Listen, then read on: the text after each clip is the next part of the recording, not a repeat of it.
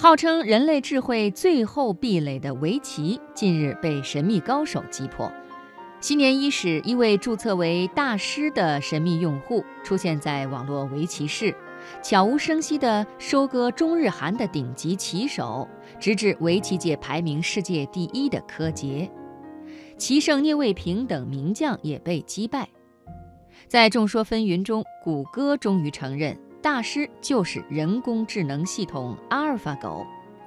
今天的读热点，我们就先来探讨人工智能技术对人类的影响会有多大。自去年阿尔法狗击败李世石，人们对于人工智能的讨论就呈现出欣喜与恐惧的双向性特征。确实，阿尔法狗在不到一年的时间里又飞速进化了。唯一阻止其连胜的，竟然是因网络不稳而导致的自动和棋。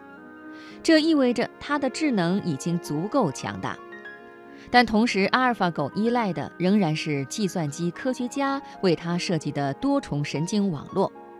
提线木偶的超能力背后，仍然存在一根提线，看起来还掌握在人类的手中。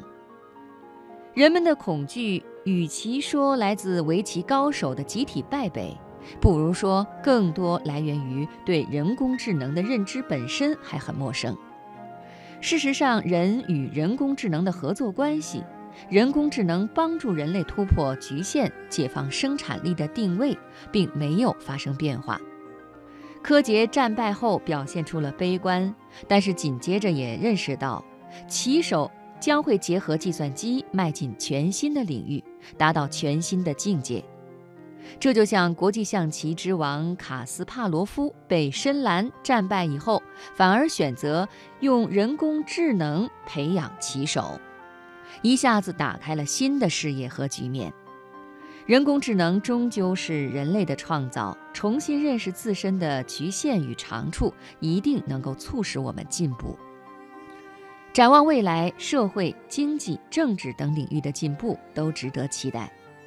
但要说突破，恐怕科学技术的颠覆式创新才真正配得上。未来五十年，人类与人工智能会迎来深度融合。按照科学家的大胆设想，神经元芯片可以通过毛细血管进入大脑，让人类拥有脑机接口，人脑可以轻易连到云端。快速修复和增强大脑功能，甚至借助神经元让人类做到某种意义上的永生。人类与人工智能将合二为一，创造一种更高级的人类智能。这不仅将改变我们的生活方式，还将改变我们对人类智能乃至宇宙的本质的理解。人类无需恐惧人类智能的崛起。但是应该从现在就开始对未来社会做好设想。技术是一把双刃剑，火焰既能帮助我们取暖煮饭，同样也能毁掉我们的房子。突飞猛进的不只有人类的进步，还有一大堆需要调试的问题。新型人类的哲学定位和社会影响该怎么判定？应当如何界定生物与非生物？科技借人工智能实现指数级增长，会不会造成人类的大量失业，导致不平等加剧？如果高科技被少数人垄断，技术鸿沟是否会更加难以跨越？更进一步的想，如果无需劳作就可以得到快乐，如果古典文学败给机器文学，如果深入思考的本领退化，人类存在的价值究竟是什么？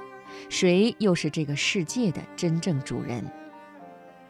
人与工具之间存在着一种互训，使用工具的人自身也会被工具所绑定。当我们足不出户，只通过电子产品上的敲打来交友，朋友的意义已经悄然变化。当我们遇到问题，首先想到问计于云端，师长的传承也会迅速缩水。